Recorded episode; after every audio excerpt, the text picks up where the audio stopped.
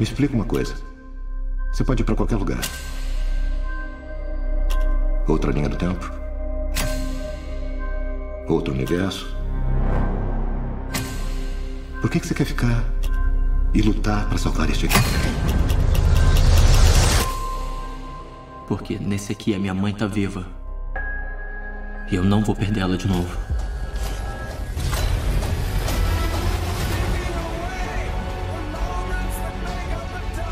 Fala galera, bom dia, boa tarde, boa noite. Efraim Fernandes aqui e hoje nós vamos falar desse filme que está sendo divisivo, que não foi tão bem assim na bilheteria nessa primeira semaninha, pelo menos enquanto a gente está gravando esse cast aqui, que é o filme do Flash, que eu particularmente estou aguardando esse filme tem mais ou menos uns 20 anos, mais ou menos, na época, inclusive, papo era de que o Vin Diesel ia ser o Flash na época, olha que loucura. Esse filme, que é estrelado pelo Ezra Miller, né, e dirigido pelo Andy Muschietti, que é uma história que meio que dá fim na era Snyderverso e dá um pontapé pro que a gente pode entender como multiverso universo da DC, sabe-se lá se o James Gunn e o Peter Safran vão aproveitar o que tem nesse filme futuramente. Hoje nós temos o nosso amigo Vinícius Jacó, da página Nerd Estranho. Fala aí, Vinícius. E aí, Efraim, tudo bem? Agradeço aqui por ter me convidado. Que, que nem você, esse é um filme que eu já estava esperando há muito tempo, então eu tô ansioso aqui para dar minha opinião sobre ele nesse, nesse podcast aqui. O nosso amigo da página Snyder Cut BR, André Guilherme. André. Fala, galera. Sempre uma honra me juntar a vocês para falar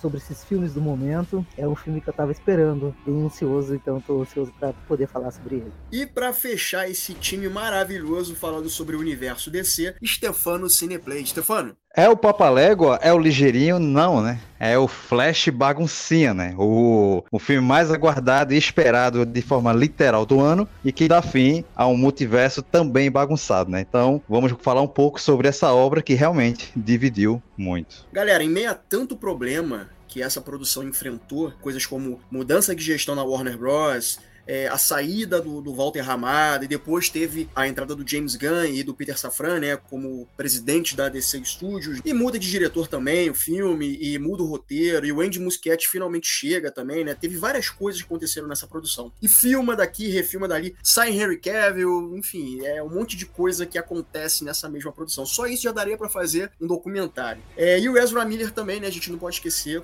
que o Ezra Miller ele teve vários problemas comportamentais sérios, né? Coisas como, por exemplo, exemplo, estrangular uma, uma, uma fã e todas aquelas outras coisas. E é uma, um ser humano que errou muito e claramente precisa de ajuda. E ao que parece, a Warner Bros. conseguiu, né, é, segurar um pouco ele para tentar fazer essa divulgação do filme, que ainda tinha essa dúvida, né, se o Ezra Miller iria ou não participar da divulgação do filme, mas ocorreu tudo bem, ocorreu tudo certo. Eu não sei vocês, mas para mim, no final das contas, o saldo foi milagrosamente positivo. Em meio a tanto pepino, a tanta refilmagem, tanto vai não vai, eu queria ouvir de vocês as suas primeiras impressões desse filme. Bom, essa, a palavra positivo realmente define o que tudo indicaria que seria uma catástrofe, né? Um filme que teve muito problema, né? Aos 45 teve aí o Ezra que não ajudou em nada, né? Na, na parte particular como ator e piorou ainda mais a situação, pessoas já declarando boicote nem para assistir o filme e tal. O resumo da obra, você encarar assim, que é um filme bom, muita gente sempre realmente adorou. Eu fiquei no meio termo ali, mas como eu falei, não é um filme ruim, isso aí é, a gente fica muito feliz, né, pelo, pelo tudo que há de expectativa no filme, mas sem sombra de dúvidas, todos esses problemas que ocorreram desde o início, essa, essa bagunça, essa troca de diretor, ah, enfim, é, infelizmente atingiu de forma direta na, na, no resultado final, onde você via, né? Você consegue ver que o material era muito promissor e, a, e era sim para entregar algo extraordinário, né? Mas diante de tanta polêmica, é, sim, com certeza o saldo é, terminou positivo. Então, eu acho que depois de tanta espera e de tanta polêmica, tanta treta que aconteceu, tanto com o Warner, com o Ezra Miller, eu ainda fiquei surpreendido pela qualidade desse filme. Porque não é um filme ruim, tem muita gente dizendo que é um filme péssimo. É... Não, não é um filme ruim, eu acho que ele é um filme bom, é um filme legítimo. Ele tem um coração muito grande, ainda mais nos temas que ele aborda. Então é um filme que eu, sendo herói, assim, fã do herói desde criança, cara,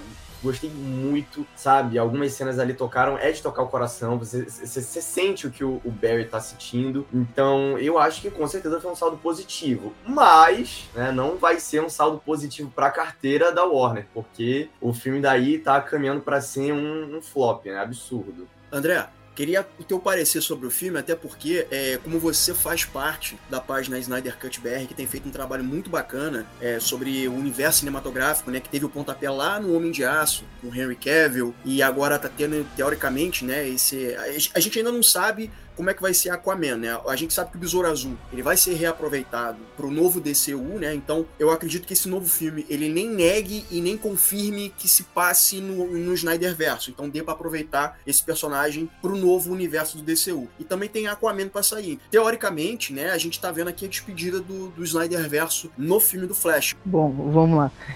É, é, bem complexo e eu acho que antes de começar a dar minhas impressões, eu sempre gosto de deixar muito claro, porque as pessoas têm a, a, acabam tendo um certo pré conceito de por eu ser dono da página do site, né, Snyder Cut BR, que tudo que sai da DC e que não seja pela visão e pelas mãos do Snyder eu vou estar criticando, sabe? E eu gosto de deixar muito claro que antes de ser fã do Snyder, sempre fui fã da DC, sou fã da DC. Meu perfil é um DC Nauta nas redes, então, né, quem quiser me seguir pode entender. Só que eu, eu não sou cego, eu faço duras críticas quanto a DC. Mas esse filme, assim, era um filme que eu tava muito, muito, muito empolgado para assistir, muito mesmo. E com o passar das coisas, a gente fica meio temeroso com o que vai ver, o que não vai ver, o que vai acontecer, o que vai acontecer. E eu pensei, cara, assim, vou aproveitar e eu acho que eu vou me divertir nesse filme, como me diverti em Adão Negro, como me diverti em Shazam 2. Mas eu, eu infelizmente, esse filme não bateu para mim, sabe? E não é por causa. E, e digo, deixo com toda dúvida, sem dúvida do mundo, assim, que não tem nada a ver com o nome Zack Snyder.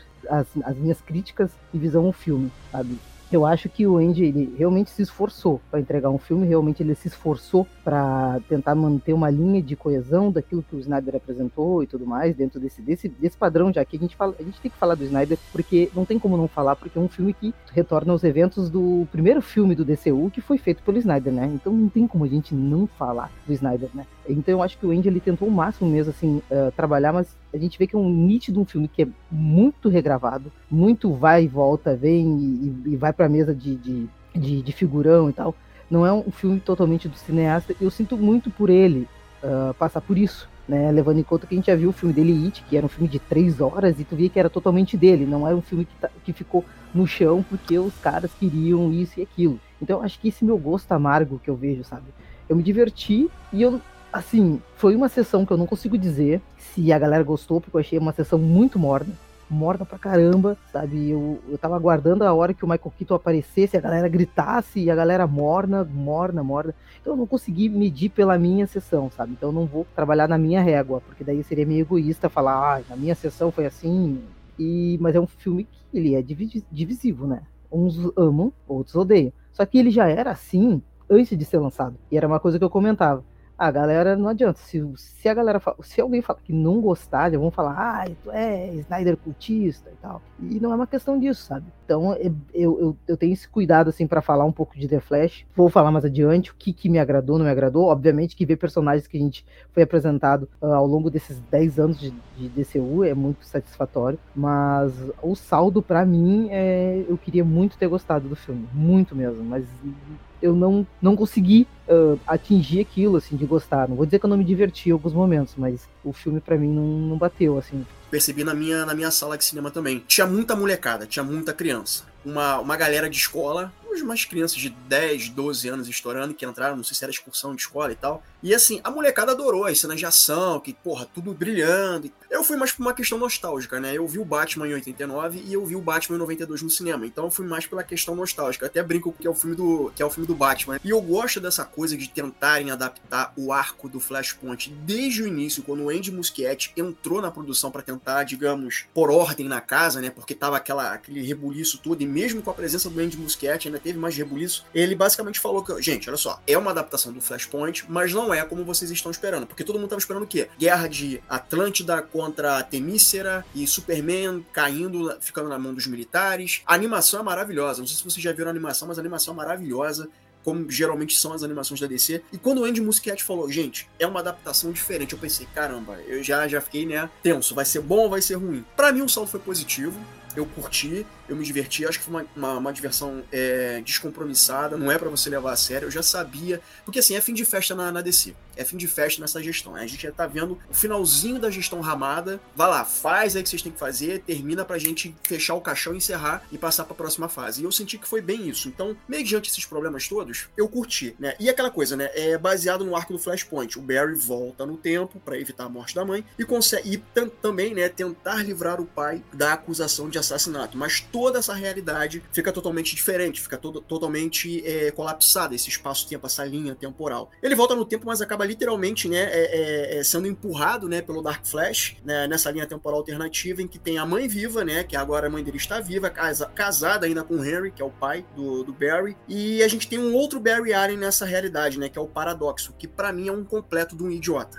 Sabe assim, eu achei um porre esse personagem, mas ao mesmo tempo que eu achei um porre essa versão mais jovem do Barry, eu comecei a prestar atenção na atuação do Ezra Miller. Então aquilo ali foi ele ser idiota daquele jeito, acredito eu, que tenha sido proposital, porque uma vez que você tem a interação dos dois Barry, você fica assim, cara, você nem você acha que são duas pessoas diferentes, sabe? Nesse ponto, eu acho que o Ezra Miller ele ele acerta muito. Acho que assim, eu até falei brincando pro amigo meu, gente, a gente até esquece que o Ezra Miller parece ser um psicopata na vida real, sabe? Depois de tanta coisa coisa que ele fez. Assim, eu, desde sempre, eu nunca fui um fã do, do Ezra Miller interpretar o Barry Allen, eu sempre comentei isso, porque fisicamente ele não tem nada a ver com o Barry Allen que a gente vê nos quadrinhos, que é louro, é bem americanozão, mas quando eu vi esse filme, eu aceitei, finalmente eu consegui aceitar o Ezra Miller fazendo o Barry Allen. Porque você vê nas cenas, eu acho que eu acho que esse filme a gente teve uma, uma dimensão muito maior desse personagem. Então você consegue ver a dor dele, você consegue ver a agonia, a impaciência, a ansiedade que ele tem. Você já vê um Barry Allen muito mais maduro, diferente do que o Snyder colocou lá no, no Snyder Verso, né? A gente já vê um Barry Allen aqui mais maduro, um Barry Allen que fala, não, eu tô aqui para salvar as pessoas, porque minha mãe foi morta, meu pai foi preso, não sei o quê. Então eu gostei muito da atuação dele. E quando chega o segundo Barry, que é o Barry jovem, eu também achei ele um imbecil. O filme inteiro, cada vez que ele aparecia, eu falava, mano, meu Deus, dá pra se livrar logo dele. Mas eu gostei muito do arco dele, do personagem dele que ele teve. para Ele foi amadurecendo um pouco, ainda mais naquela cena que eu achei fenomenal que os dois estão na Batcaverna e aí o Barry jovem ele fala, ah, tu parece a mamãe, e aí o Barry fala, não, não, não fala dela, não sei o quê. Cara, essa cena para mim acho que foi assim um, um ápice desse filme um ápice da atuação do Ezra Miller como o Barry Allen. Então eu gostei bastante. E é isso, a minha opinião sobre o Ezra interpretando o Barry foi, foi muito boa, eu gostei bastante. Será que, será que, eu fico até na dúvida agora, será que eles reaproveitam o, Ezra Miller como Flash em futuras produções, ou eles vão simplesmente descartar o Ezra e, quem sabe, aí procurar um outro ator para interpretar o personagem? Depende, é porque eu acho que depende muito do Ezra, né? Porque o Ezra ele se meteu nas polêmicas. Muita gente já não tá querendo ver o filme por causa do Ezra. Então, assim, eu acho que em quesito de atuação, eles manteriam o Ezra Miller facilmente. Mas em quesito de ser humano na vida real, polêmica, o que, que ele traz para o time, é difícil de você manter isso. É, aproveitando aí, é, a partir da parte da, da Batcaverna em diante, eu acho que ele conseguiu provar o seu valor o suficiente para ser cotado para possíveis produções futuras, né? De fato. O começo, cara, realmente, porra, o, o, o Barry jovem, meu Deus do céu, tava muito agoniado. Tava me tirando do filme de forma literal. É onde que até na minha breve análise que eu formei, uh, é onde as, muitas piadas não se encaixavam é, nossa, me dava muita agonia, dava até vergonha. Aquela vergonhinha assim que você, tá bom, pula a cena, né? Parece aquelas coisas jovem e tal. Mas aí eu comecei a passar a olhar desse lado também. Tipo, o, o Barry jovem tava forçando um amadurecimento e terminou sendo visível para o, Barry Allen normal, né, atual, digamos assim, né, ao Flash. E aí o cara, realmente, são dois personagens totalmente distintos, né, e você vê, a, e o personagem amadurece de forma gradual conforme o, o filme vai passando, né, desenvolvimento do personagem. Aí isso aí, de repente, até me pegou de surpresa. Quando eu percebi, já não tava me incomodando mais. Quando eu percebi, já tava até curtindo, né, foi daí que o filme começou a engrenar, né, a, a, o mecanismo começou a funcionar, né, agradeço muito, né, porque eu, o que me fez ir para o cinema eu, foi o Batman. Não vou mentir, né? Se não tivesse soltado, que não tivesse, que não haveria o Michael Keaton, jura você que eu não teria dado a chance para assistir. Não, eu tinha cagado, não tinha cagado. Essa, essa parte, assim, cara, somou muito, me deixou muito preocupado no início. A minha esposa foi totalmente tirada. Ela, tipo, ela olhou para mim assim, tipo, sério que eu gosto disso aqui? Aí, vai, né? E ela odiou o filme. Mas, é, eu gostei. Realmente o desenvolvimento dele. Infelizmente, seu comportamento está em xeque, né? O, sobre seu futuro. Concordo que ele não é o meu seria o ator, digamos assim, para ser o Barry Allen futuro. Se fosse para trocar e colocar um cara melhor, eu ainda apostaria nisso, né? Eu comecei a curtir mais ou menos ele agora, né? Mas eu não tenho dúvida que há ator melhor ou, ou, algo do tipo. Mas é complicado, né? A história dele também é complicada. Né? You're... You are... Yeah. I'm Batman. Ó, e se bobear, já que a gente já sabe que o multiverso. O multiverso já foi cantado no Snyder, na, no Snyder Cut, né? Da Liga da Justiça do Zack Snyder. E agora, né, isso aí tá, tá mais do que claro, né? Eu fico até pensando se, já que a, a, DC vai investir em filmes Elseworlds, né, com esse selo, cara, eu acho que o Michael Keaton poderia fazer um, mais um filme aí que não precisa ter ligação nenhuma com esse filme do Flash, sabe? Pô, o cara tá setentão, ele, o cara encarou o desafio, claro, que as cenas de ação não é ele, né? Pode ser um dublê ou seja, mas assim, ele enquanto Batman Batman mais velho, cara, ele manda muito bem, sabe? Não só como mentor, mas também como é, soldado na frente da linha de combate, sabe? Então, eu achei que para um cara de 70 anos mandou bem zaço. Eu acho que a Warner pode estar tá aí aproveitando aí linhas, a DC, né, pode estar tá aproveitando aí filmes com linhas temporais alternativas no DC Elseworlds e contar uma historinha fechada do Batman ali. Quem sabe até, cara, quando terminou esse filme eu fiquei com vontade de ver Batgirl, cara. Era, é, tava vinculado a um final original específico pro filme do Flash. E a gente sabe que a gente não vai ter mais esse filme da Batgirl porque ele depende exclusivamente desse final que seria apresentado no filme do Flash. Mas eu fiquei pensando, mano, sei lá, lança esse filme da Batgirl, diz que é Terra, Terra 78, sei lá, foda-se, bota ali na, na introdução, diz que é uma Terra alternativa e toca ali a história, né? Se não tiver gancho pra, pra sequência também, né? Não sei, né? Quão complicado isso pode ser, mas, cara, eu adoraria ver o filme da Batgirl, sabe? Então é uma pena é, esses problemas todos e o filme teve que ser cancelado. Mas acho também é porque eles iam botar o, o eles iam desaparecer com o Affleck e manter, né, o, o Keaton é, como Batman principal, né? Isso aí conflitava com a nova agenda que o James Gunn queria. Então, por isso também, né? Dessas mudanças no filme e tal. O Ezra, assim, o Ezra pra mim foi. Eu sempre gostei muito do Ezra, tá? Uh, como ator, eu acho que tem muita gente que não estou defendendo ele, deixando bem claro, tá? A gente não sabe o que aconteceu. Eu acho que o lance lá dele ter enforcado lá anos antes daquela fã foi uma situação complicada, porque ele é um cara, a, a menina, né? E agora essas últimas tem muita controvérsia, né? Eu não consigo jogar hate nele nessas últimas, né? Um cara, ele é judeu, ele bateu em nazista, eu vou ficar do lado dele. Essa, essa é a situação. Mas a galera tá falando, ah, porque ele tá fazendo isso, aquilo, tá tendo boicote pro filme. Assim, eu acho que a galera é um pouco hipócrita nesse sentido sentido quando fala que vai boicotar filme do Ezra e vai apoiar os filmes do James Gunn. Falei, sair correndo, mas ok, eu acho que tem que ter uma certa coerência nisso, sabe? Tipo, é nesse sentido. Não tem nada provado, assim como James Gunn não tem nada provado, mas a galera já tá pegando o Ezra e já sentenciou o cara. Opa, peraí, por que, que a, régua não é mesmo? Eu achei um dos pontos altos de Flash foi a interpretação do Ezra Miller. Cara, ele conseguiu trabalhar tão bem que tu achava que era dois atores diferentes na, na tela. Eu achei assim, ó, pra mim, é o cara que, tipo, ah, velho, o cara, o, o cara assim, eu, eu preciso voltar, eu não sei assim, eu não sei se ele tava passando por uma situação no meio daquelas gravações, no meio das coisas, tipo, tipo assim, o cara vai ser um filme que vai ser meu, meu filme que eu sou o principal, eu vou dar meu nome nesse filme e ele conseguiu dar o nome dele, sabe? achei que aquele, aquele Barry bobão e ele mais assim já introspectivo, né? Eu achei bacana. Eu não consigo dizer que ele era um um Barry imaturo em, Liga da Justiça do Zack Snyder. Eu só falo em Liga da Justiça do Zack Snyder porque para mim não existe a Liga da Justiça de 2017. Né? A de 2021 a gente consegue ver de fato que é o Barry, né? Um cara que já sabia lidar com os, com os, poderes dele. Eu acho que assim, é um cara bobão, ele é bobão mesmo, assim, mas é claro que ali ele já tem já uma, uma densidade uh, que já vem meio que tipo herança daquela outra batalha, né? Por mais que fique um pouco na dúvida qual o filme que a gente considera, se é o de 2017, se é o de 2021. Então a gente vê um Barry assim um pouco pressionado da vida, né? Então eu, eu acho que a construção desse, desse, desse personagem foi muito bacana. E cara, assim, é, sobre o Ezra, é, é isso que eu falo, assim, eu, eu gosto muito dele, eu, go, eu gosto também, apesar que tem muita, isso também foi muita crítica de muita gente que falou que, ah, não, não gosto porque ele não parece com os caras dos quadrinhos, e eu gosto quando tem essa diferença na tela, do quadrinho diferente, entendeu? Eu acho legal porque desafio o ator. Então acho bacana quando não é tão igual o quadrinho no cinema. Eu gosto disso. Sobre o Michael Keaton, ah, velho. Michael Keaton, cara. Não, eu não vou falar nada. É o meu Batman de criança, o Batman todo mundo. Todo mundo gostou do Michael Keaton em tela. Todo mundo. Não, não, não tem, não tem que falar.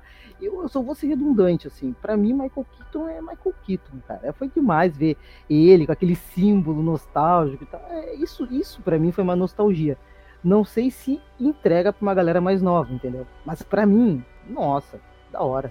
Não, é engraçado, sabe? O, o que eu acho curioso é o seguinte: é, eu acho que eu vi todos os Batman no cinema. Acho que eu só não vi Batman e Robin em 98. Acho que eu só não vi Batman e Robin em 98, mas eu, tirando isso, eu vi todos os Batman no cinema. O Michael Keaton, para mim, ele é o mais icônico de todos os Batman.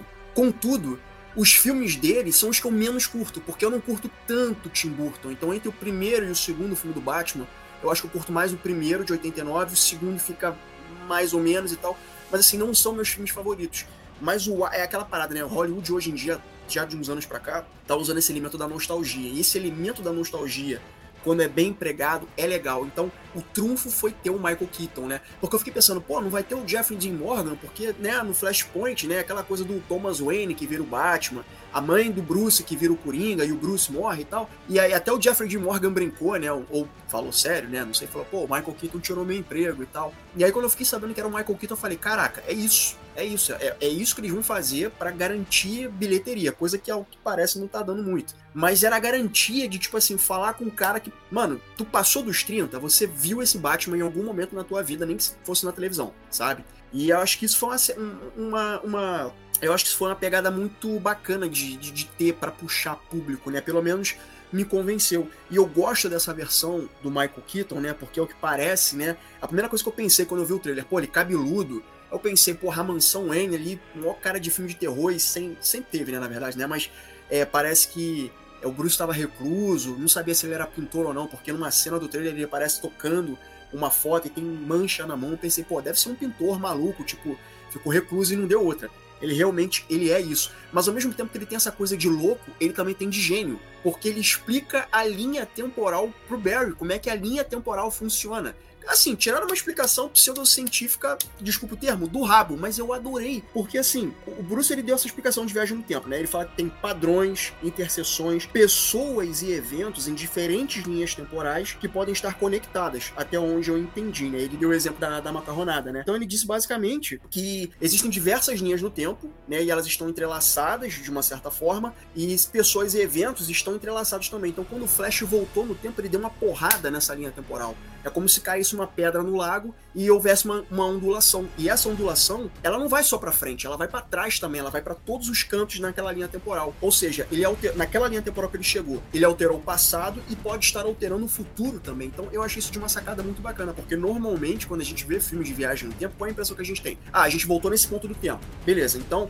o que aconteceu daqui para trás é a mesma coisa, o que vai acontecer daqui para lá é diferente. Não. Nesse filme ele trouxe esse outro conceito de viagem no tempo que eu achei bacana. A pedra caindo no lago e essa ondulação fazia essa alteração no tempo-espaço, tanto para o passado quanto para o futuro. Então eu achei que essa explicação em trazer o Michael Keaton foi válida, né? Porque ele é uma dessas pessoas que estão interligadas no tempo. Vem o Michael Keaton, vem a Sasha Cale, não tem Superman, não tem é, Aquaman, não tem Liga da Justiça. Eu, eu gostei bastante. Eu achei muito interessante, para ser bem sincero, porque, que nem você falou, eu, eu quando eu é, lançou as primeiro, o primeiro trailer, os teasers do filme, e eu não tinha entendido, pô, como assim, dois Barrys, ele vai para outro universo, Michael Keaton Batman, então eu fiquei mas quando ele explica isso que você falou, né, do, da, macarronada de não sei o que, frente verso, cara, eu achei muito interessante isso. Eu acho que o filme consegue explicar bem o porquê que o Barry, ele, voltando no tempo, mudando uma coisa, ele muda a linha do tempo completamente. E aparece o Batman do Michael Keaton, que eu achei que, cara, é, é, é, Michael Keaton sempre foi um prazer ver ele como Batman. Eu, meu pai, acho que foi um dos primeiros filmes super-herói que eu vi, que foi meu pai que me levou para ver, não no cinema, né, mas em casa. E eu levei meu pai para ver Flash no cinema agora por causa do Batman do Michael Keaton. Ele gostou, eu gostei muito do Batman do Michael Keaton, por mais que eu ainda achei que ele,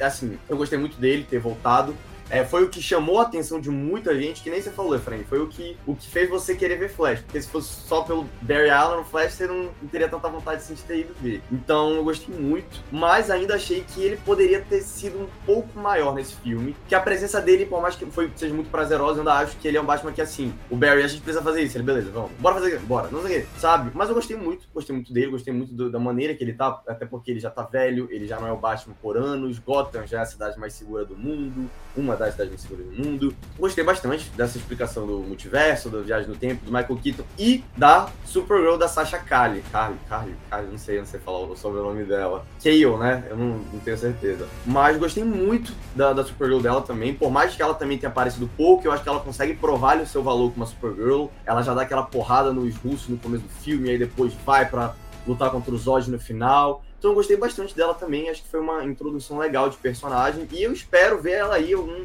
algum dia no futuro, nem que seja em outro universo distante. Em outras palavras, as participações especiais do filme foi a, o maior ponto alto do filme, né? Ah, basicamente é, concordo plenamente, né? Queria bem mais Michael Keaton em cena, né? Se desse até pra ser o filme dele, seria melhor ainda. A Supergirl, pra mim, foi uma, uma grata surpresa, assim. Seria, era, era uma das que eu tava mais curioso, assim, para saber como ia se sair. Um pouco de tudo, né? Como estaria realmente em tela uniforme, como ela ia se sair em cena, como é que saiu. De... Enfim. E para mim, eu gostei muito, mas muito mesmo. E esse, e esse gostinho que dá do que, do que pôde mostrar ela no filme é legal pra, assim esperamos, né? Nas futuras produções dela, né? E falando aqui, pegando o gancho até da explicação do multiverso e tal. É, cara, eu fiquei também é, bem. Vou dizer emocionado, não, né? Mas achei, fiquei impressionado porque realmente a, a explicação base ali, que ó, tudo que envolve o multiverso co costuma ser complicado, né? Se você complicar demais, enrola a cabeça do povo, te tira logo e te dá aquela sensação que você pode fazer qualquer coisa, né? E aí vira um negócio sem regra, praticamente isso. Mas eu achei muito coeso, muito legal, e tanto é que deu aquele gosto que, pô, espero que ele não abandone isso, né? Que seja explorado isso aí, que isso abra as, as portas para quem sabe seja disso, né? Desse Flash, um, um universo é, coeso, organizado, porque o que é apresentado ali é muito bem explicado, bem chamativo, enfim, eu acho que tem muita coisa ali para se retirar naquela macarronada, né? Eu gostei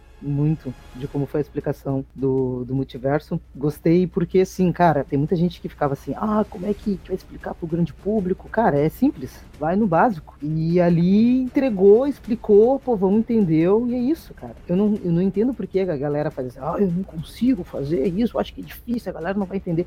Cara, explica no básico, velho. Vai no básico, efeito borboleta. Foi isso que eles fizeram. Eu acho que até assim, a, a, eles até comentam, acho, tem um momento que ele, ele fala do efeito borboleta. E tipo, velho, é, é, é, básico, sabe? Eu gostei das participações, assim, acho que, que é bacana. Eu não sei como é que vai ser, até vocês falaram, será que vão usar o, o Jason Momoa, o Ezra no, no DCU, do James Gunn? Assim, pela minha lógica, eu acho que sim.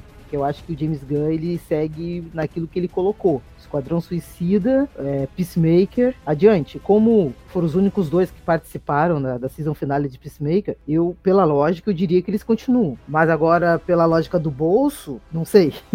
Eu realmente não sei. Eu só queria fazer esse adendo mesmo. Enfim, eu gostei muito. Acho que o, Michael Keaton ele realmente entregou também. Acho que ele poderia ter tido, é, sem spoilers, né? Mas poderia ter tido um, um, desenvolvimento um pouco diferente naquele ápice, assim, né? Pode soltar Aqui... spoiler, meu irmão. Aqui é aquele liberado. Ah, dá pra Se soltar? soltar spoiler, solta. Ah, então eu achava que o Michael Keaton não poderia ter, ter ido de, de, de arrasta pra cima daquele jeito, sabe, velho? Tipo, eu, eu achei que entendeu? Poderiam, assim. Ah, eu não sei também o que, que poderia. Tô aqui como mero telespectador falando no meu momento nostalgia. Mas a Sasha Kane, eu acho assim, pouco tempo de tela, assim, eu não consegui simpatizar muito bem.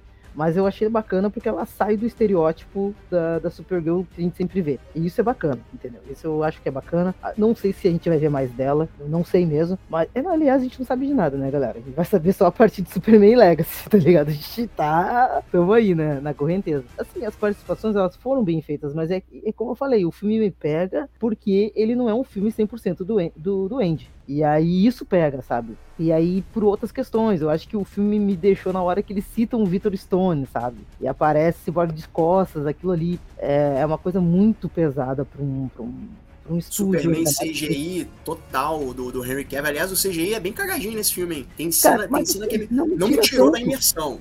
Não é, me tirou não me tira da imersão, filme, mas... mas... ele não é bom, né? Mas não é bom. Tá, né? Não é dos piores das coisas que eu vou. Não é a primeira coisa que eu vou criticar, sabe? Acho que tem muita gente criticando, querendo criticar o filme e pegando o que tá, tá na, na onda, sabe? Tipo, ah, o CGI ruim, tá, mas eh, o que mais além disso, entendeu? Porque tá, isso é óbvio, na primeira cena dos bebês tu já olha, tipo, tá, ele não é bom. Mas o, o que mais tem disso, sabe? E aí eu acho que a galera agora tá falando mal por falar mal. E era um filme que antes todo mundo tava elogiando, né? O boca a boca, ele, ele, ele derruba um filme. E aí isso até eu tava debatendo na página que o boca a boca ele derruba um filme. Isso, por, por melhor que ele seja, é se tem uma onda de pessoas falando mal, vai derrubar o filme. A galera não vai assistir, a galera não vai se interessar e a galera vai opinar com base no que um grande tá falando nos seus YouTube e tal. É, é isso. You're.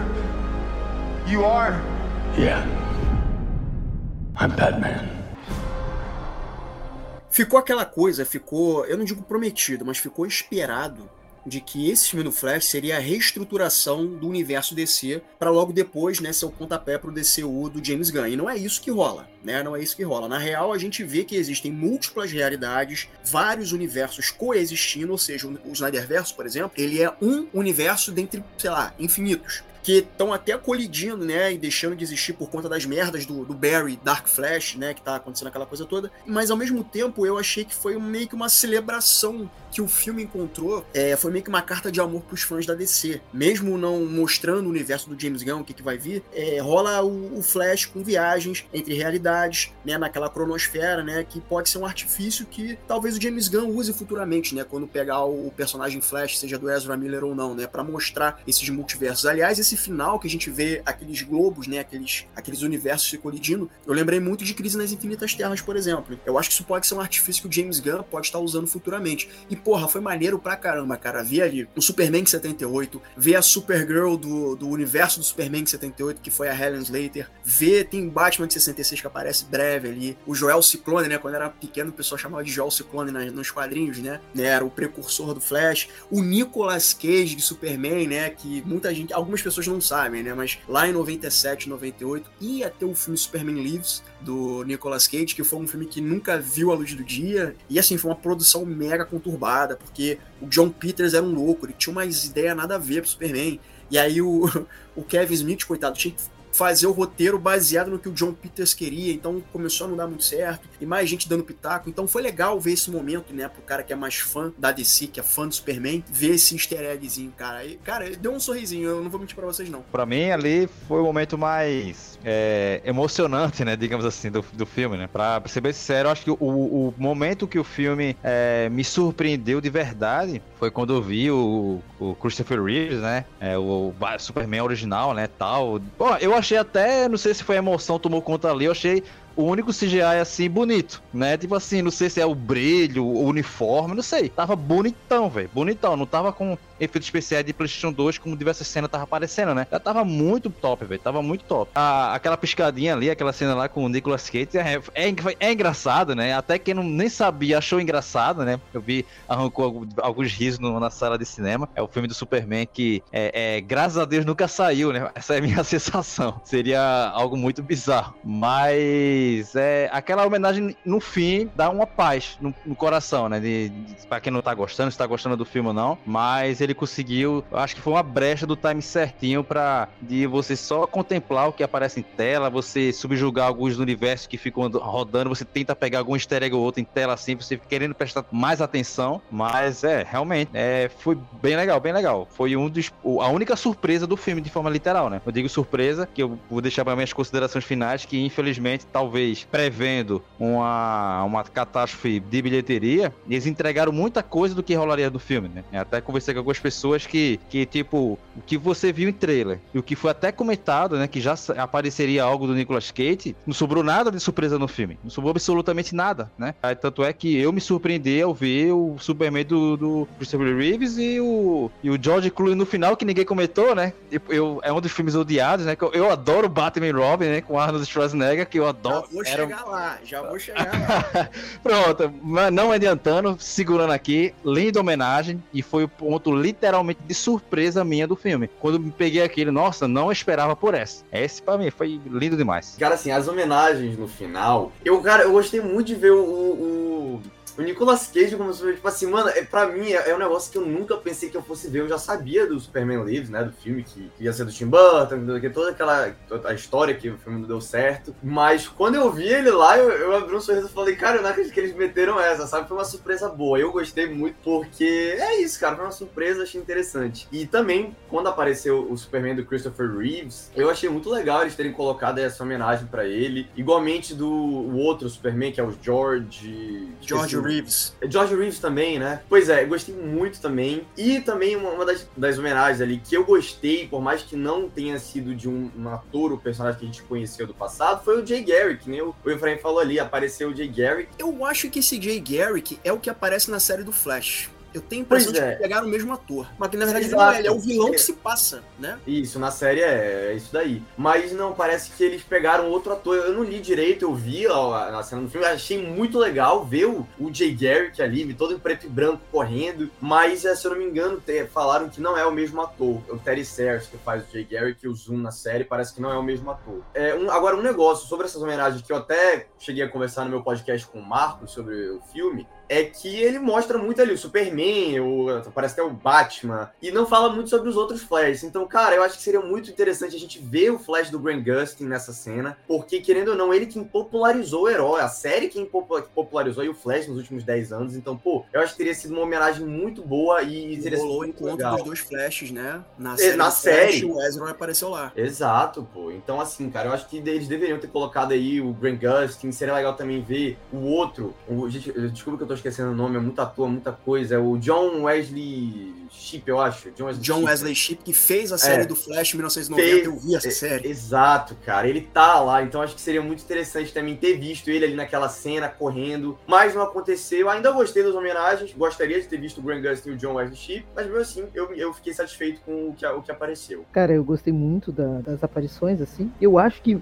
é, eu gosto dessa coisa quando aparece assim, ah, vamos ver como é que tá os multiversos, os mundos e tal. Isso foi bacana. Mas para mim o que me ganhou foi o do Nicolas Cage, cara. Eu acho que assim, eu sou muito do contra, mas eu queria esse filme sim, eu sou um fã de Superman. E aí a galera fala: "Ah, tu não entende nada de Superman, porque tu gosta do, do, do, Henry Cavill, do, do Zack Snyder, tu gosta". E agora pode falar então, gosto do Superman do Nicolas Cage. Eu não entendo nada de Superman. Cresci assistindo, lendo tudo de Superman. Gosto do Reeve, gosto do George Reeve, gosto do Brandon Roach, gostei no Crise, porque eu não gostei do Superman Returns. Eu, eu, eu amo Superman. Tem uma participação minha aqui no, no, no Mesa Cast, né? Sobre o Superman aqui. Eu, eu falei sobre também. Cara, assim, pra mim, de todas, assim, quando eu olhei, fiquei, cara, que da hora. Mas o Stefano falou uma coisa bacana aí, que foi. É, não teve surpresa no filme, né? A não ser aquela, aquela participação do, do, do, Christopher Reeve. Mas o próprio diretor, né, falou né, que ia ter a participação do Nicolas Cage. E aí, tipo, não teve um fator surpresa, levando em conta que esse roteiro já tinha sido vazado há muito tempo no, no Reddit. A galera tava meio que falando, não, não é isso, não é aquilo. Mas era o, é aquilo que a gente viu no, no, filme. É, só o George Clooney também teve gente que semanas antes já tinha vazado, já, já teve insider que vazou da participação dele. Então, assim, mesmo tu fugindo das coisas, pelo menos da minha timeline, tava aparecendo muita coisa. É, ah, teve muito troll querendo realmente estragar a experiência do filme, mas a verdade é essa, eu acho que quando tu começa a dar muita, muita sessão especial, muita gente vendo muito isso, e não só a imprensa, dá o que dá, sabe? É, eu achei é. que foi muita sessão especial. E aí é era muita gente espalhando assim, algumas coisas do filme e botando um hype demais no filme. E que eu fui lá em cima. Eu, apesar assim, eu vou com aquela coisa, cara, eu vou gostar desse filme. Não vai ser tanto, mas eu vou gostar. Porque tava me agradando os, os últimos filmes na DC, tipo, ah, tava me divertindo. E aí não me bateu por questões de detalhes mesmo, sabe? Agora, eu tenho, eu tenho quase certeza, André, que quando chegar na era James Gunn, esse tipo de vazamento não vai ser. Espera-se, né? Que não seja tão fácil assim. Porque eu falo brincando, né? Essa última leva de filmes da DC é fim de festa. Então, meu irmão, eles estão um pouco se fudendo. Eu acho muito engraçado que a galera fala assim, ó, ah, é, The Flash é o, é o fechamento, né? É o encerramento, inventei palavra. É o encerramento do, do, do, DCU e tal, o pobre Aquaman, né, cara? Que tá lá em dezembro, solitário, caído na poça. Ninguém é lembra do cara. Besouro é Azul, verdade. então, mano. Bom, Besouro Azul, eu sou um que eu sempre falei, cara, antes de sair a lista do James Gunn, eu falei, cara, começa com Besouro Azul, é a cara do James Gunn pegar personagem desconhecido, vai ali e, cara, e vai dar certo porque ele gosta disso. Pega ali. Agora ele falou num, num podcast com o Michael Rosenbaum e com o Tom Welly. Ele, bom, ele falou, né, que Besouro Azul é, é o início. Só que assim, vamos falar bem a real, o James Gunn, deixando de lado a minha antipatia por ele, ele é um cara que vem falando muitas verdades nos seus, nas suas falas, né? Ele fala uma coisa hoje, amanhã depois alguém desmente, aí daqui a pouco a gente vê outra coisa. Tá meio difícil, né? Aí ele já tinha falado, não, The Flash vai reformular o meu, o meu universo. Aí tu vê o final, vai chamar o George Clooney como Batman, então? Porque eu não entendi, sabe? Tipo, o que, que vai acontecer aqui? Aí agora ele fala que o Besouro, Besouro Azul é o primeiro dos filmes do DCU, mas na lista que lançou sequer tinha Besouro Azul. Então fica assim, então aquela coisa, cara, aproveita a saideira. Sabe quando assim, é, falando o grosso ditado, o cara tá na festa, tá tomando todas. E aí fica, não, agora é a saideira, é só a última. É isso, cara. É vai. Deixa aí, entendeu? Não, não espera nada, se diverte. É, é eu acho que eu acho que é mais ou menos isso mesmo, sabe? É final de festa. Mas eu acredito que essa política de múltiplas sessões, testes, não sei o quê, eu acho que isso vai ser um pouco mais restrito, um pouco mais rigoroso para quando chegar a era do James Gunn e Peter Safran. Porque assim, a DC, ela tá recomeçando. Pô, vai ficar deixando vazar a informação assim? É chato, é deselegante, sabe? Isso acaba. Isso ao mesmo tempo que aumenta o hype de quem quer ver a parada, quando se fala bem, mas às vezes no boca a boca fala, ó, o filme não é tão bom assim como tá acontecendo com o Flash. E aí esse hype cai. Então acho que vai, eles vão ter que precisar dar uma segurada aí é, para quando de fato começar esse novo universo. Sobre o Besouro Azul, cara, é aquela parada. Eu acho que o próximo filme do Besouro Azul, ele não vai. Ele pode até citar o Batman, o Superman ou uma Mulher Maravilha, mas ele não vai dizer, ah, é o Batman do África, ou é o Superman do Kevin, ou é a Mulher Maravilha da Gadot. Eu acho que ele simplesmente vai citar, vai jogar por alto e não vai nem confirmar e nem negar em qual universo tá. Eu acho que por conta disso, ele pode acabar sendo aproveitado na, na nesse universo que vai se formar. E tranquilo, cara, para mim tá show. Eu não vejo problema nenhum. Agora, essa questão aí do, do George Clooney, cara, eu dei muita risada quando eu vi aquela porra no final, porque eu nunca, cara, eu nunca pensei que eu fosse ver o Michael Keaton depois de 30 anos no cinema. Menos ainda o George Clooney naquele filme horrendo. Eu sei que, eu sei que o Stefano gosta, mas, cara, eu não consigo gostar de Batman e Robin. Pra mim é uma das piores merdas já feitas, assim, que eu já vi na vida. Claramente aquilo ali foi um tom de piada, porque o próprio Barry fala: Não, cara, você não é o Batman. Aí o George Clooney dá um sorrisinho, não, eu sou assim. Aí o, o Barry, não, não, você não é não. Cara, eu fiquei tipo 25 anos falando isso. Não, cara, você não é o Batman, sabe? Eu acho que ele tem mais cara de Bruce Wayne do que de Batman. E o filme é uma merda. Eu achei legal essa piada que fizeram. Mas assim, claramente aquilo ali é refilmagem, porque o filme teve três finais diferentes, né? Esse do George Clooney foi o terceiro. Tinha o, o, o final original, até onde eu, até onde eu entendi. É, naquela linha temporal, quando termina o filme, o Barry tem como Batman o, o Michael Keaton e a Supergirl agora tá naquele universo também. Aí depois teve refilmagem. Aí Walter Ramada saiu. Vamos colocar o Superman agora. Aí ficou aquela coisa de se o Superman ficar do Henry Cavill, seria como se fosse uma promessa de que ele vai continuar. Não, então é melhor cortar, porque ele tem então o Henry Cavill tava fora. E aí fizeram esse final que eu, eu, eu, encarei como uma grande piada, porque eu ri pra cacete, mas assim, não. Então, para mim, se encerrou ali, meio cagado, mas se encerrou ali. E um beijo, um queijo. Vai ficar por isso mesmo. Inclusive, essa cena final, lembra que as primeiras cenas vazadas de gravação dos paparazzis, né? Era essa cena final e era com o Michael Keaton. E também as cenas do, do da, da Sasha Cayley pendurada ali. Era, eles começaram gravando a cena final, porque tava também a, a, a Iris também tava ali. Então, assim, era aquela cena e depois mudaram completamente. Aquilo ali realmente foi meio que piada. Tipo, ah, meu, vamos zoar, velho. Não vai mais acontecer isso, sabe? É, sabe aquela coisa que, tipo, cara, não tem mais para onde ir aqui? Ah, vamos, vamos, vamos ousar, vamos utilizar todo mundo? vai ser um momento. Tu não vai ver Nicolas Cage no outro universo, tu não vai ver Michael Keaton, tu não vai ver George Clooney. Cara, vamos botar todo mundo. E aí foi o que eles fizeram, entendeu? Eles fizeram tipo assim, ah, vamos fazer a festa de final da empresa. É, é mais ou menos isso. Eles tentaram fazer aquela coisa, é fazer um, um, final. Tem um final, o segundo final seria é, o Keaton, Henry e Gal Gadot e a Sasha. Seria esses o final, né? Porque daí daria, daria a continuação para Batgirl, que o Keaton ia estar tá lá, isso. Sasha no, no Superman 2 2 e Mulher Maravilha 3. Né, mas daí deu toda aquela palhaçada com o Henry Cavill lá, né? E aí, tipo, Mulher Maravilha 3 também foi de arrasta para cima e e aí agora fica, ficou isso, né? Tipo, vamos brincar com esse final, porque a gente sabe que nunca vai ser o George Clooney o Batman, sabe? É e o Batman do Ben Affleck, coitado, né? Foi apagado, foi riscado da, da existência, né? Ah, ele, tá é o que dá a entender. Ele tá lá no. Ele tá na Terra 217, assim, é a terra do Snyderverse, é isso que eu falo, tá lá. Cara, esse final, eu, na verdade, eu queria falar um pouco antes sobre essa sessão teste, que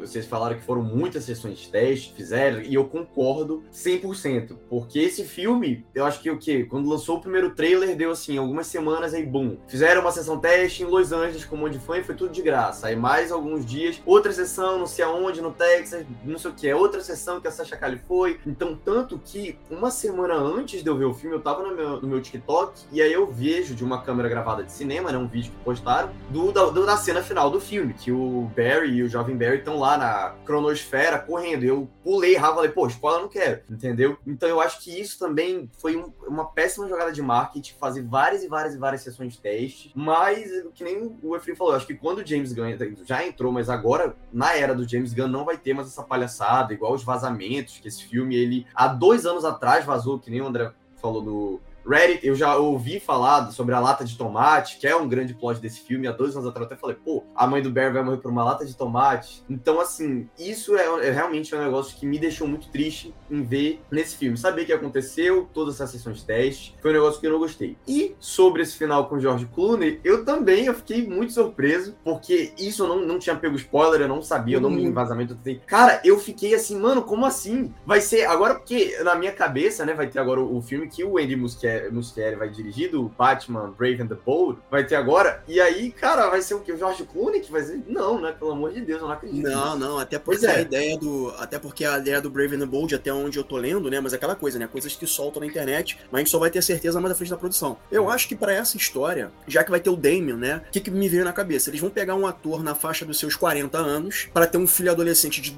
12, 13, e aí é mais ou menos isso. Eles, eles vão é. seguir esse caminho. Então o George Clooney tá 60 e né? Não é. vai pra esse caminho. Sem falar que assim, o índice de rejeição a esse, ao George Clooney, eu assim, eu adoro ele como ator. Eu acho ele meio canastra em alguns filmes, mas assim, eu gosto desse ator. Eu acho que ele até foi um bom Bruce Wayne, sabe? Mas eu não gosto do filme. Stefano vai me matar, eu sei. mas assim, é, eu acho que ele foi um bom Bruce Wayne, sabe? Eu gosto dos momentos em que ele tem com o Alfred nesse filme, porque o Alfred tá doente e tal. Acho que é nesse filme, é do, do Batman e Robin. Mas ele, enquanto Batman, não me convenceu porque todo o filme é muito caricato, é muito fora de tom, Batman e Robin. E assim, para mim foi uma das piores coisas que eu já vi na minha vida. E o, pró, o, o próprio George Clooney fala, né? Que no escritório dele, ele tem um, um, uma foto dele vestido de Batman, né? Porque toda vez que ele vai entrar num projeto, ele olha para aquele quadro e pensa, cara, mais ou menos isso que ele falou. Aquilo aí é um lembrete para mim do que, que eu devo e o que, eu não devo fazer. Então até ele mesmo reconhece que não é um bom filme assim. Então eu acho que foi só uma piada mesmo. Isso aí não deve ser é, aprove... não deve render fruto. Não, só pra concluir, né? Que de fato Batman Robin é daqueles filmes que. É aqueles filmes ruins que você adora, né? É porque ele te pegou em algum momento. É... eu assisti muito quando era né, bem, bem jovem, né? Aluguei esse filme 300 vezes na, na locadora. Eu adoro a capa desse filme. Mas o que me faz gostar porque, tipo, quando mais jovem, um dos meus atores de referências de, de Hollywood sempre foi o, o Arnold Schwarzenegger, né? E, cara, eu adorei ele como, como Mr. Freeze e tal. Cara, a, a, a, o uniforme dele, né, do, do Batman lá, ah, pô, o bate-peitinho, o bate-kart, tipo, cara, eu, eu tudo gostei daquela porcaria. até falo que, tipo, já faz um bom tempo que não assisto aquele filme e até pra manter até essa minha boa recordação do filme, pretendo não rever para não destruir. Que se eu rever hoje, eu sei que vai destruir, entendeu? É um filme em si que mora no meu coração e protege-se com toda certeza. Infelizmente, sim, cara. É, um, é, é, muito caricato, né? É o cenário todo teatral, todo horrível, né? E um filme que teve muito orçamento, né? E, e não era para ter acontecido aquilo, infelizmente. Mas, cara, eu me diverti muito assistindo aquele filme. Eu gosto mais do Batman Eternamente, que é justamente o filme anterior, que é do George Schumacher também, que é com Val Eu gosto desse filme, mas Pô. eu reconheço que o filme também é meio bipolar, porque ele não sabe para onde ele quer ir. Ele não sabe se ele quer ser drama. Nos momentos que é drama, é muito bom. Explorando aquela coisa do, dos traumas do Bruce Wayne. E tem a doutora Chase Meridian, que é feita pela Nicole Kidman, que eu também acho uma boa atriz também. E aquela, sabe, aquela coisa de remontar. É, é muito Frank Miller os momentos que ele tá revivendo o trauma dele. Eu acho legal. Acho que o filme se perde por conta de um cara, Jim Carrey. Jim Carrey, ele é muito bom ator, tanto para fazer drama, tanto para fazer comédia. Só que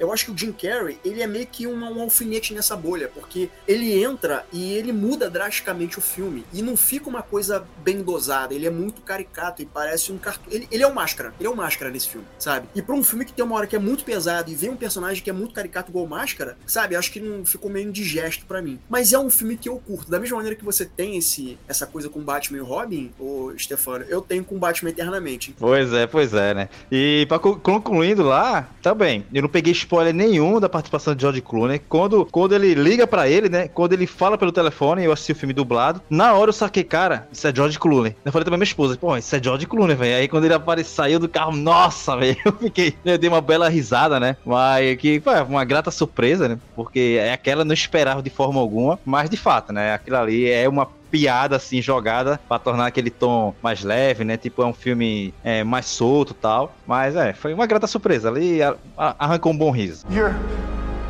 You are. Yeah. I'm Batman.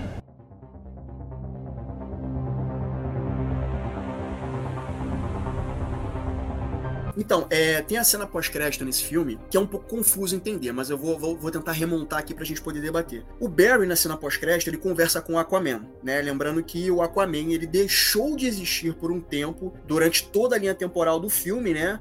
É, quando rolam aquelas mudanças, né, da, da, que a gente vai vendo no decorrer da história. Ao que parece, ao que eu, eu entendi dessa cena pós-crédito, tudo se consertou justamente por conta dessa cena pós-crédito, né? Tipo assim, não fica claro se o Affleck volta a existir, porque o Barry é, não aparece consertando essa linha do tempo, porque se ele tá conversando novamente com o Aquaman, é sinal de que ele consertou tudo, porque até então aquela linha temporal, durante todo o filme e o final, quando aparece o George Clooney, o Affleck deixa de existir, não tem mais Superman, não tem mais Mulher Maravilha, é como eu interpretei. Então, para ele estar tá conversando com o Aquaman na cena pós-crédito, dá a entender que ele consertou a linha do tempo. E ele conseguiu fazer o Affleck voltar, porque ele fala, não, porque no universo tal, você não existia. E o, e o Bat Affleck não existia, ele era um cara velho. E não tinha a Mulher Maravilha, e não tinha Superman, explica aquilo tudo. Então, para ele estar tá conversando com o Arthur nessa cena pós-crédito, é porque dá a entender que ele consertou a linha do tempo. E aí vem a minha dúvida. Se ele consertou essa linha do tempo por ter voltado Momoa e todos os outros, teoricamente por ele estar conversando com, com, com o Momoa, isso significa então que ele deixou o pai dele ser condenado? Fica a dúvida, né? Porque isso não mostra também se o pai dele volta a ser ou não condenado. Porque assim, para ele ter livrado o pai dele da condenação, né, ele mexeu de novo na linha do tempo. Tipo assim, o cara passa por aquela porra toda no filme inteiro, ele não aprende, ele mexe de novo na linha do tempo pro pai dele ser inocentado. Aí, quando aparece o Clooney, né, e tem aquela interação, e aí vem a cena pós-crédito, qual o Aquaman tá ali. Cara, se o Aquaman tá ali, é porque ele consertou toda a merda que ele fez de novo, que foi o lance dele ter inocentado o pai dele. E aí ficou na dúvida, não sei o que vocês acham desse final. Se é um final em que tem o Aquaman do Momoa e todos os outros e o pai tá livre, ou se, sei lá, o pai dele tá preso agora de novo e ele tá numa realidade em que os heróis voltaram e o pai dele continua preso. Olha,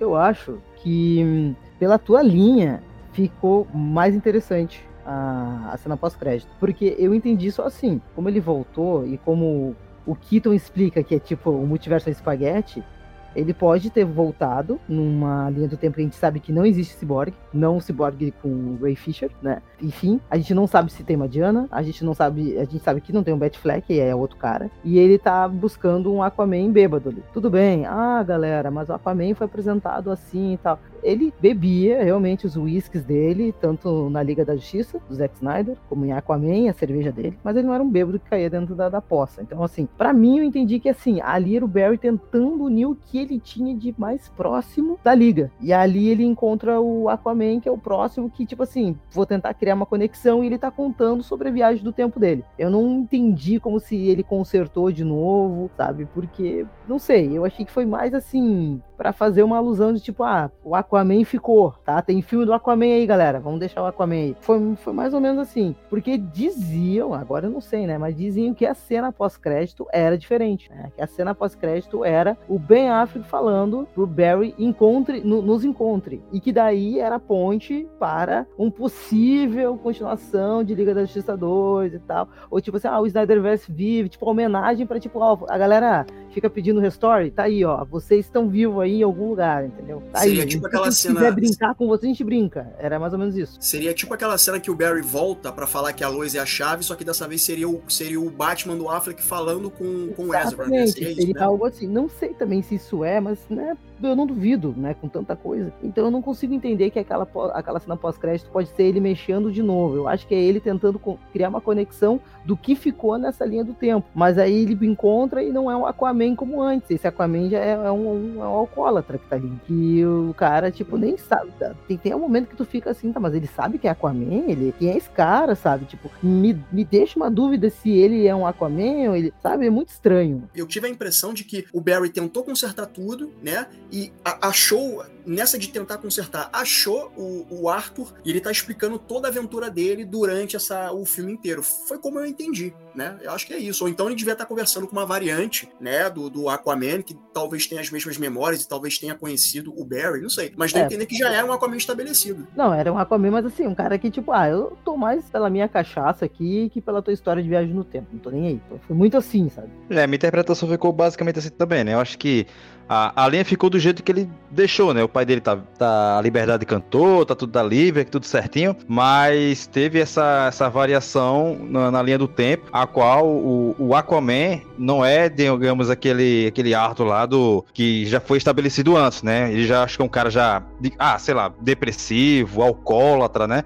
já não é o mesmo cara que ele conhecia antes, né? E digamos, ah, se houvesse continuação, se fosse usado esse universo, provavelmente os heróis que ele conhece estaria todo mundo diferente, né? Enfim, eu, eu interpretei algo mais ou menos por aí, né? Não quis queimar muita, muito, muito neurônio, não, que não sei se valeria a pena também interpretar demais, já que a gente não sabe se vai haver mais coisa, né? Então não valeria muito a pena. Mas o mais próximo que eu consegui interpretar na hora foi, foi exatamente isso aí. Sobre o drama do filme, eu achei o drama é, do filme na medida, assim, com as questões em que o Barry principal, ele tá, ele tá testemunhando, né? Ele quer a mãe de volta, né? E aí o roteiro teve a sacada de fazer o Barry mais à frente no final do filme, entender que a morte da mãe dele é um ponto imutável no tempo. É uma coisa que precisa acontecer. Esse artifício, né, tem tudo quanto é tipo de filme de viagem no tempo. Até na Marvel tem isso, né? A Marvel já, já apresentou isso, o Aranha Verso tem isso, o, a, o seriado do What If tem, que aliás é um seriado muito bacana porque ele subverte né, as coisas na Marvel, né? Tem lá o, o episódio do Doutor Estranho, qual a Christine tem que morrer, ou seja, essa coisa de terem pontos imutáveis no tempo, isso aí é meio que padrão de viagem no tempo. E o Barry descobre que a mãe dele precisa morrer, não pode consertar isso. E aí tem esse lance de que o Barry mais jovem, o Barry irritante, né, ele, ele não aceita isso, né? Aí você vê que ele tá mudando para alguém potencialmente perigoso. Eu senti que ele tava potencialmente perigoso. E aí chega o Dark Flash, que deu a entender que é a versão mais velha, né? É uma versão alternativa mais velha desse jovem Barry, que é mega poderoso e tem essa coisa, essa questão sombria, tem essa carga pesada do Barry que não aceita perder a mãe. Eu queria falar dois pontos, que um deles liga no outro, que você falou agora sobre o drama, que eu gostei muito nesse filme. Como eu falei no começo aqui desse episódio, eu acho que é, é o Ezra Miller ele consegue segurar bem, cara, as cenas que ele tá, você vê que ele sofre, sabe? Aquela cena final, que ele vai conversar com a mãe dele no supermercado, para mim é uma, das, é uma cena que escorreu a lágrima, porque, pô, você entende a, ali na narrativa do Barry, a dor que ele passou de perder a mãe e depois o pai dele, que ele até conversa, ele até conversa com a Iris sobre. Então, cara, o drama, para mim, foi muito bem feito nesse filme. É, e o, o, sobre o Barry jovem, ele, que nem eu falei, é, ele começa muito imaturo, muito chato, é um personagem que você fica assim, cara, meu Deus, quando é que ele vai? Eu não aguento mais. Mas depois de um tempo, ele vai amadurecendo, ele vai entendendo ali o, como é que é ser um herói, o que ele tem que fazer, que ele não pode ser esse babaca atrás da vida, que sei o quê. E aí, quando chega lá no final do filme, é muito legal ver essa cena que ele tá lá, os dois estão na cronosfera e ele tenta salvar e não dá certo. Ele vai de novo, volta lá com o Barry e fala: Cadê você? Eu tô indo sozinho embora. E o Barry já entendeu que aquele universo vai morrer, que não tem mais salvação, que ele vai ter que voltar no tempo de novo e dar lá, mudar a lata de tomate, fazer a mãe dele ser morta e tudo mais. E eu gostei bastante até do personagem do Dark Flash, porque ele não é um personagem que existe nos quadrinhos do, do Barry. Ele foi criado especificamente para esse filme, que até ele fala, ele é a, a, versão do Barry jovem que viveu não sei quantos anos para tentar mudar aquele, aquele ponto, fazer aquele universo viver, né, impedir a invasão do Zod, mas ele não consegue. Então eu gostei bastante disso, mas é, sobre o personagem do Dark Flash e falando aqui um pouquinho mais sobre o Barry dos quadrinhos, eu senti falta de ter os vilões, alguns dos vilões dele dos quadrinhos. A gente não vê o Capitão Frio, Onda Térmica, o Mestre dos Espelhos. O Flash Reverso não aparece, o Andy Muschietti é, confirmou que foi o Flash Reverso que matou a, a mãe do Barry, mas eu assim, eu gostei muito do Dark Flash. Eu esperava, pelo menos ali naquela cena do começo, que ele vai salvar o hospital, é, que fosse algum do, da galeria de algum vilão da galeria de vilões do Barry. Mas mesmo assim, eu gostei muito do Dark Flash, do desenvolvimento dele, e do drama e de tudo. Então é por isso que eu digo, eu acho que esse filme não é ruim. E o drama, ele, ele é bem balanceado. E é, é isso, eu gostei bastante, cara. É, compartilho do mesmo pensamento, né? A, narrativamente, o filme é bom, né? A cena final do mercado dá até aquela sensação de emoção mesmo, né? Tipo, não é simplesmente jogado para forçar uma lágrima naquele filme apelativo, não. Ele tem uma construção para chegar até ali. Logicamente tem seus, seus deslizes, né? Mas nada que te tire e fique tudo fora de, de contexto e chegando até ali. Tanto é que diante de tanta crítica, as pessoas, né, descendo o pau no CGI, que eu não tiro o motivo, a razão dos outros, né? Me incomodou. A cena do bebê é febre do rato, ali é ruim demais. Mas é. Ninguém tá falando da história, né? Ninguém tá falando, porque tem história, né? Tem começo, meio e fim. Vilão, eu, pô, eu adoro pra caramba o, o Michael Shannon, né? E, cara, ele como o General Zod lá, e quando eu vi que soube que ele estaria no filme, nossa, é, a, gostei pra caramba dele no, no Homem de Aço, né? Um vilão imponente, né? Importante, tem presença. E aqui ficou muito subutilizado, né? deu uma real sensação que se tivesse colocado qualquer vilão, até um, vilão inventado assim, de, buscar de qualquer buraco lá, faria, é, faria o mesmo efeito, né? Por isso que dá a sensação de mau uso daquele vilão, né? Mas tirando esses pontos que eu falei, né? Que infelizmente tem seus altos e baixos, narrativamente o filme ele é competente e se você se segura bem na história, se você tá sendo levado facilmente pelo filme, cara, te arranca uma lágrima fácil, fácil na cena do, do mercado. Ali te pega de jeito certinho. Cara, eu sou um, do, um cara chorão, assim. Eu não. Ah, eu não. Eu não me limito. Né? Eu entro no, no, na história mesmo e choro, assim. E para mim, o drama do filme mesmo, eu vi que ele tentava, mas não. Não me bateu, sabe? E no, na cena final, achei que foi o que mais chegou perto dele, assim, da, desse, desse drama, dessa coisa, assim. É, eu achei eu achei que ele, ele teve seu, seu esforço, mas para mim, assim, eu, eu, não consegui pegar, abraçar aquele drama, assim. E quanto aos vilões, eu também acho. O próprio ator Michael Shannon falou que não saiu uh, satisfeito, né, do filme The Flash, porque ele se sentiu meio joguete ali, né, e, e de fato, acho que, que, pegou essa coisa, assim, e quando a gente vê aquele o Dark Flash ali, é meio... Desde o momento que ele empurra, tu já, já se liga quem é, basicamente, né, quando ele sai daquela linha do tempo. É um filme de resoluções, entre aspas, fáceis pro pro povo entender, sabe? E não, é, e não erra nisso. Sabe? Eu acho que não erra nisso, porque, querendo ou não, tava trazendo eventos de um filme de 10 anos atrás, que muita gente nem viu o filme, sabe? Tava trazendo atores de 30 anos, sabe? Então, assim, eu acho que foi uma resolução que simples para agradar o público. Eu acho que, assim, dentro de uma fórmula do que a galera já tá acostumada a ver filme de herói e tal. Eu não, eu não culpo essa, essa vertente, entende? Eu, para mim, assim, eu pensei, ah, o drama podia ter um pouquinho mais, assim, mas daí aliviava e me tirava daquele drama quando eu já tava entrando ali, sabe? Eu não consegui uh, me aprofundar. Mas eu, o filme, ele teve seu propósito, assim, eu achei que, assim, foi um, um roteiro para entregar e explicar ali, sem ficar batendo cabeça. Não é, sabe? Aquela coisa assim, ah, cara, não é para assistir de cérebro desligado? Não, não é. Ele também não explode cabeças, ele satisfaz. Eu acho que é isso, assim, nesse tom, assim, é, é, é para satisfazer o público geral, assim. Uma pena que o filme não tá indo bem nas bilheterias, né? Eu gostaria que, tipo, que fosse bem. A única coisa que, assim, me incomoda nesse filme, né, eu nem me refiro ao CGI, porque o CGI para mim realmente não foi problema. Eu sei que CGI não é bem feito, mas não foi algo que me tirou do filme. Uma coisa que, assim, que eu não gostei no filme foi o Zod. Inclusive, como você falou, né, André? O próprio ator que faz o Zod, Michael Shannon, também não gostou. Porque, assim, é, a gente sabe que, assim, a Supergirl, eu gosto da Supergirl, eu acho que poderia haver um, um pouco mais de aprofundamento nela, talvez nessa de refilma, filma aqui, refilma ali, corta aqui, coloca isso e tal, pode ser que ela tenha perdido um pouquinho de substância, mas eu gosto da eu gosto da, da Sasha Cale como Supergirl, mas sim, eu achei que poderia ter um pouquinho mais dela, assim como poderia ter um pouco mais do Zod e da Faora, porque assim, a impressão que eu tenho é que o Zod e a Faora foram apenas assim uns bonecos de ação para são malvados e vamos lutar contra eles e acabou. E sabe? foi a fala do Michael Shannon, né? Ele falou que ele se sente exatamente como uma act figure e esses filmes de herói. Ele se sentiu assim, que não teve um estudo aprofundado, como em Homem de Aço. Mas também não, dá para comparar, né? Porque nem vilão ele é do, do Flash. Ele tava ali para repetir um evento para entregar aquele, aquele multiverso. Pra, até assim, é coeso para descer, né? Tipo, pegar os eventos do primeiro, o filme mudar e tal. É coeso dentro desse sentido. Mas para ele, que veio de um outro diretor, de um outro roteiro, de outra história, sabe? Ele vem de uma história do Christopher Nolan, de uma direção de Zack Snyder. Ele, ele realmente gente pensou, pô, vou voltar para aceitar esse papel. Ele conversou com o Zack Snyder, entendeu? Então teve aquela coisa do tipo, por isso que ele saiu insatisfeito, mas também eu achei que talvez faltou ele compreender que não era a mesma coisa. Por isso que ele saiu insatisfeito, sabe? Nesse sentido.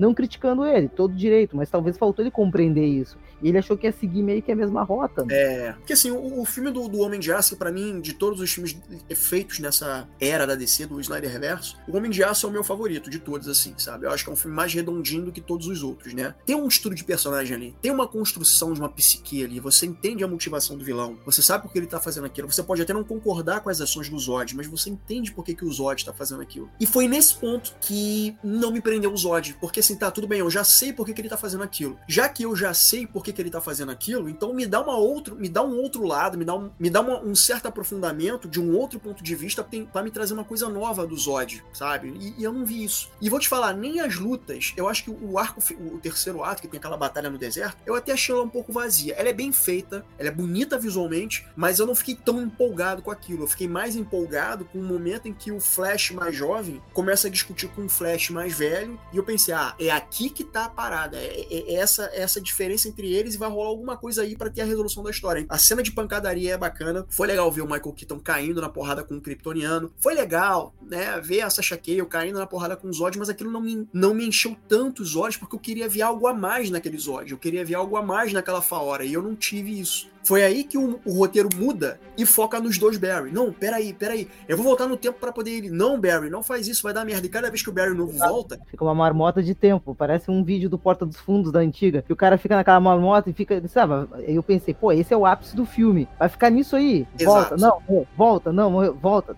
Então a gente sabe que, tipo, não, não tem outro modo de derrotar o Zod sem ser daquele modo lá do Homem de Aço. Basicamente começa assim imaginar dentro dessa linha, nessa linha construída é isso aí, cara. Mais ou menos isso que a gente, a gente entende daquilo que a gente já tem, não de outras possibilidades, né? Eu vejo no que aquilo que a gente já recebeu. E a gente vê que, assim como a mãe do, do Barry tinha que morrer, o Michael Keaton e a Sasha Cale também tinham que morrer, porque também eram pontos absolutos naquela linha temporal. Era imutável.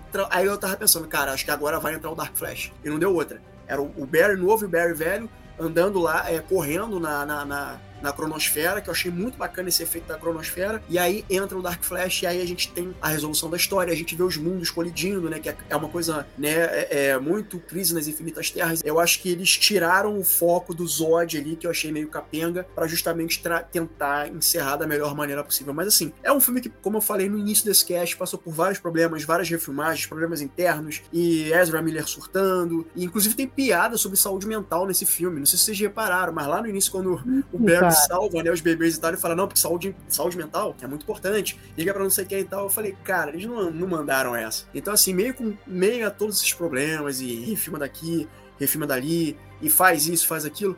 Eu achei que é um saldo positivo, eu não acho que é tão ruim quanto estão falando, mas nem a caralho é o melhor filme de super-heróis de todos os tempos, como tão, tá sendo cantado aí. É um filme que fica ali na meiuca. como os caras falam, desde Cavaleiro das Trevas, o melhor filme de herói. You're... You are...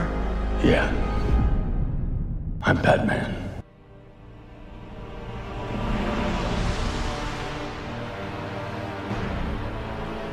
Eu queria as suas considerações finais pro filme do Flash e a nota que vocês dão de uma a quatro cadeiras. Já digo aqui que eu gostei do filme, eu acho que o filme poderia ser bem mais desastroso mediante todos esses problemas. Eu dou três cadeiras para esse filme, seria um, um, equivalente à nota 7, mais ou menos. Cara, eu dou três também, né? Três de quatro cadeiras. É, eu, como eu falei, eu acho que é um filme que ele tem um coração muito, muito forte, é um filme que ele foi pego ali no meio de tanta polêmica, e não só as polêmicas da Ezra Miller, mas eu digo tudo do, do, do, universo DC, da reestruturação, mudou de comando, quatro diretores. Então eu acho que ele foi um filme que é, já foi um milagre dele ter sido feito, pra ser bem sincero. E aí agora ele foi feito, não é um filme ruim, não é um filme péssimo. Eu acho ele um filme muito melhor, muito superior, muito mais superior do que o Adão Negro ou o Shazam 2 aí que a gente teve. Mas também não é um filme perfeito. Né, ele tem seus erros, o CGI, algumas cenas. Claro, não, que nem vocês falaram também, não, eu não fiquei não estragou minha experiência no filme, CGI. Mas, enfim, eu acho que é um filme que ele poderia ter sido melhor. É, mas, já por ele ter sido bom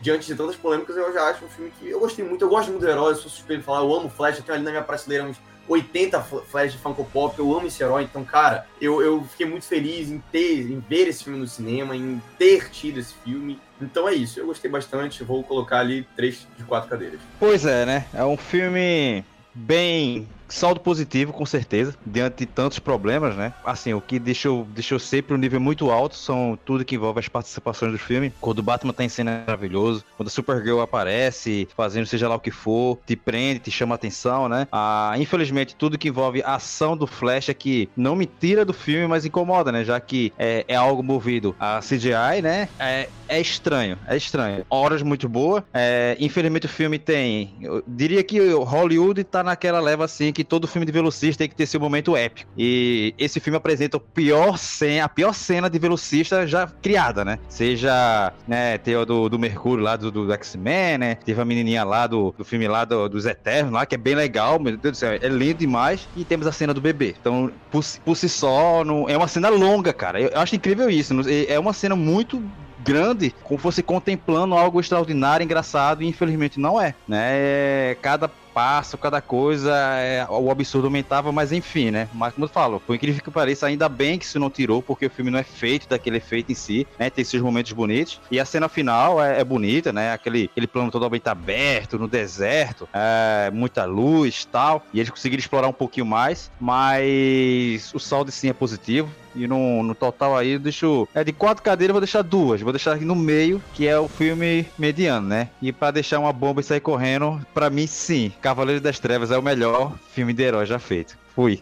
Mas com certeza, Cavaleiro das Trevas é. Ah, tem Liga da Justiça do Zack Snyder, falei agora. não, não, pô, não posso me derrubar, não, mas falando sério assim. Eu já vou chegando falando o número, né? Meu voto, é, eu deixo duas cadeiras, tá? Porque o filme não é de todo ruim, mas eu tenho algumas, muitas ressalvas da questão da cena do deserto. É, aquela, as cenas épicas, que é verdade, até o Stefano falou, uma das piores cenas épicas que eu vi. É, ainda mais se a gente comparar no momento da volta do tempo do, do, do que ganhou na votação popular do Oscar, que é a volta, é a corrida do, do Flash e Liga da Justiça Zack Snyder. É, aquela coisa fica assim, podia ter se empenhado um pouquinho mais se chegar uma coisa épica, mas a galera fala hoje em dia que tudo tem que ser épico. Não, nem tudo tem que ser épico, mas às vezes pode ser bem feito. Mas, se eu fosse fã do filme, cara, eu ia defender pra caramba. É que nem o filme, o primeiro filme da Liga da Justiça. Na época que saiu, todo mundo tava criticando. Eu falei, galera, chegamos em Liga da Justiça, não dá para reclamar. É aquela coisa, chegou no filme The Flash, mano, abraça que é teu, velho. Daqui a pouco, daqui a pouco vai vir outro, e é isso. Eu acho que assim, o importante é tu se divertir, se desfrutar daquilo que tu gosta, sabe? Não dá pra gente dar muito ouvido àquilo, ah, o fulano não gostou, aquela outra, porque o gosto é, é subjetivo, né? Então, assim, pra mim, eu deixo duas cadeiras, pelas questões, assim, que não me pegaram, achei que faltou.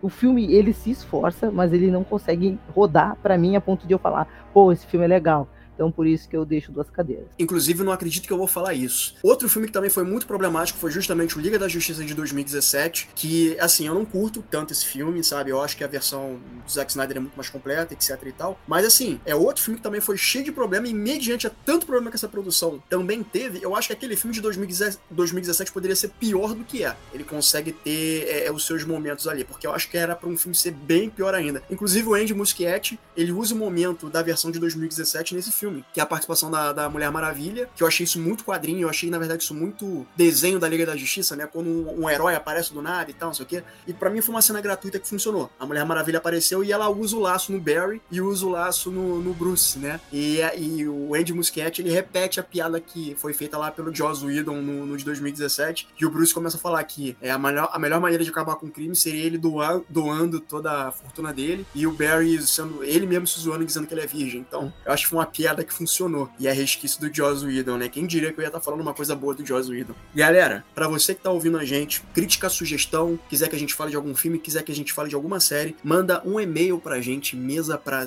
04 arroba gmail.com, 04 numeral, tá? Ou então manda uma DM lá pro, pra página do Mesa pra 4. Muito obrigado para todos vocês que estão ouvindo a gente. Ah, e deixa cinco estrelinhas pra gente lá nessa gravação aqui do, do Flash, cara, porque quando vocês dão cinco estrelinhas, para você que tá ouvindo, é o sinal de que a gente tá fazendo um bom trabalho. Galera, muito obrigado e até a próxima. Falou, até. Falou. Valeu, mano. Falou, meu amigo. Foi um prazer. Eu agradeço pelo convite.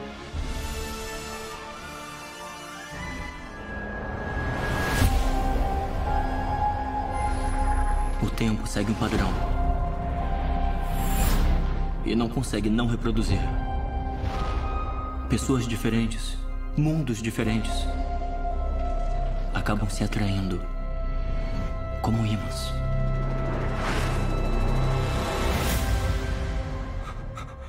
Essa, essa é a minha cara. Você roubou a minha cara. Se você voltar para o passado, você não faz ideia de quais podem ser as consequências. Bruce, eu posso resolver isso. Mas também pode destruir tudo. Não é possível. Eu quebrei completamente o universo.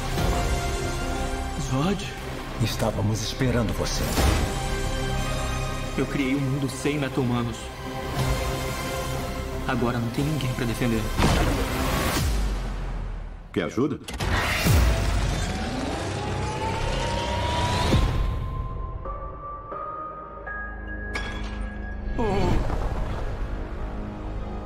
Você. Você. É. Eu sou o Batman.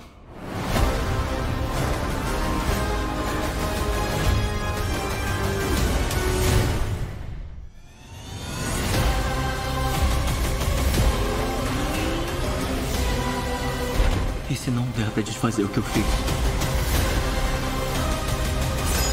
E se não der pra voltar? Talvez não tenha mais futuro.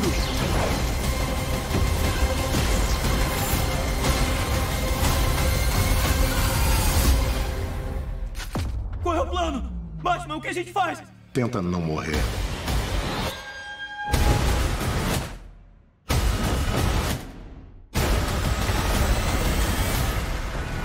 Não é o Clark. Meu nome é Cara. Eu, eu Nós sou o Barry. Barry.